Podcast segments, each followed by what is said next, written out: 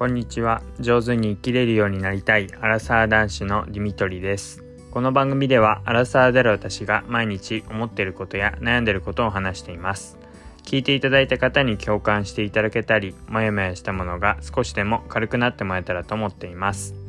こんにちは。火曜日の、えー、お昼過ぎの3時を回ったところになります。えー、昨日配信ができずに、えー、お待たせ、えー、していた方、え楽しみにされていた方申し訳ございません。えっ、となんだかんだこういろいろとやることをやってたら配信する時間がなくなりもう赤ちゃんを寝かしつけたらもう12時を過ぎていてっていう感じで、え1日があっという間に過ぎてしまっていたので配信できるタイミングがありませんでした。でまあ気長に、まあ、ほぼ毎日っていう感じで配信できる時にやっていけたらななんていうふうに思っています。で昨日、まあ、なんでこういろいろやって時間がなくなってしまったかっていうとですね、まあ、ちょっとお出かけをしに行ったんですけども、まあ、そのお出かけでいろいろ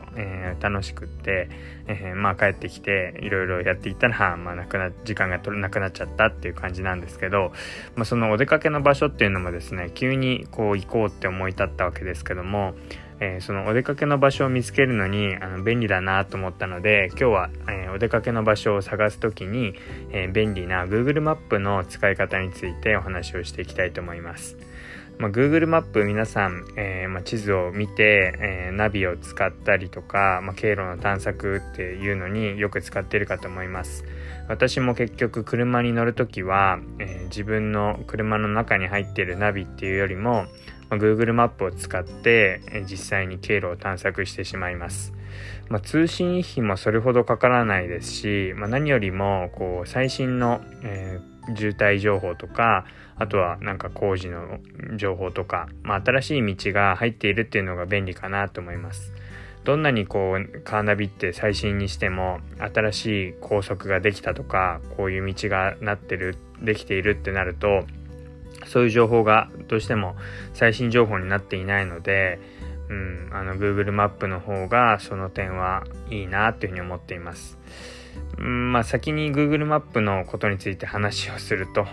まあとはいえですね、例えばあの時間をどれだけ早く、えー、できるかっていうところで最短ルートを教えてくれるので、まあ、絶対通らないだろうなっていう本当になんとか、えー、車がすれ違えるのがやっとみたいなすごいなんか田んぼ道みたいなのも通らされることあるし特に遠方行った時なんかはこんな住宅街なんで通るんだろうっていうところを、まあ、案内されることもあるので、まあ、その点はちょっとうんまあ速さ重視っていうのとあとこうなんか通りやすさ重視みたいな、えー、なんかそういうルートの案内もやってくれたらよりいいなーなんて思ったりはしてるんですけど、まあ、とはいえ最新の情報で、まあ、より早く、えー、行けるようなルートを案内してくれるのが、まあ、Google マップで便利かなというふうに思ってます。で、まあ、もう一つの使い方としては私は、えー、まあ、行きたい場所とか、まあ、前に行ってよかった場所とかあるいは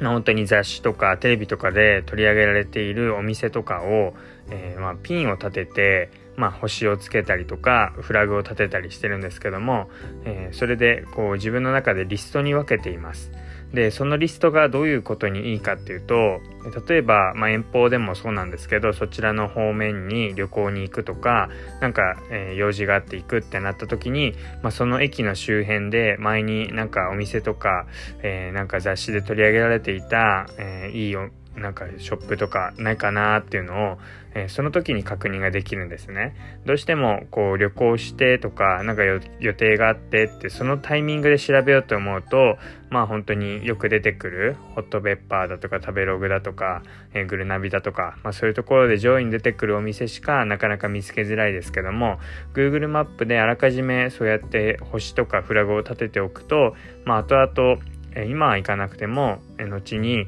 えー、あそこの店行きたいと思ってたんだよねっていうのが結構見つかりやすかったりします。でもそれでまた旅の目的地になったりとか、えー、そこでまあ自分であの良かった店だなって記録しておくとまあ例えば逆になんか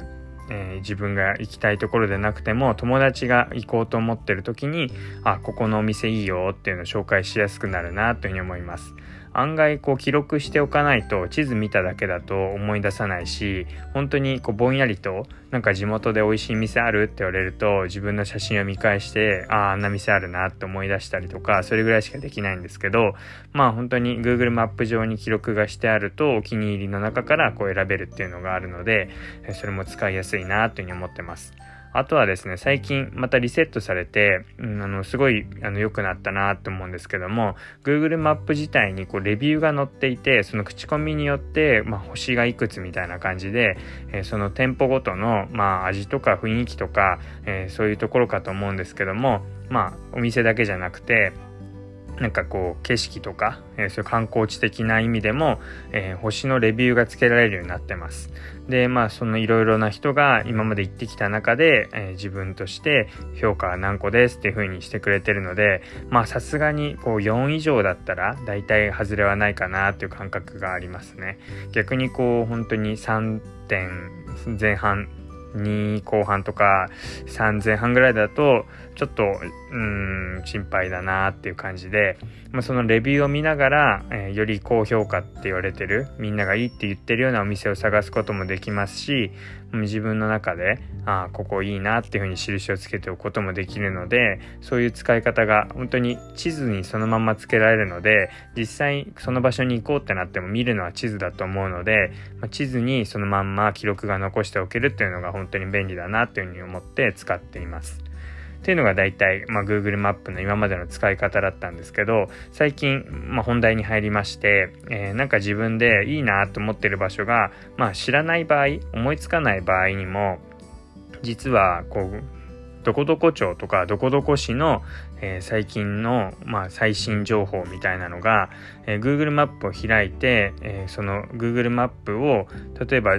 この地域で行きたい場所っていうので、え、例えば自分の家の周りとかなんかこれから旅行に行く時の、え、その場所の旅館の周りとかを照らしておくと、え、その下にどこどこ町の最新情報っていうのが出てくるようになります。これはどういうことかっていうと、まあ最近その場所、その地図に対して何かどこか店とか観光地とかを、まあ、レビューした人がどれだけいるのかっていうのが最新情報として下に出てくるんですね。で、この何がいいかっていうと、まあ、最新情報なんで最近の情報だっていうのが一つと、あとは、まあ本当に最近できたばっかりな店とか、え、最近できた場所みたいなところがすぐに現れるようになるっていうのがいいところになります。で、あとは自分自身が知らないところっていうのがそこですごい出会いやすいんですね。あ、ここの地域にそんな場所あったんだっていうのがより分かりやすくなって、まあ、そのなんか行ける地域とかって例えば家の周りだったら本当に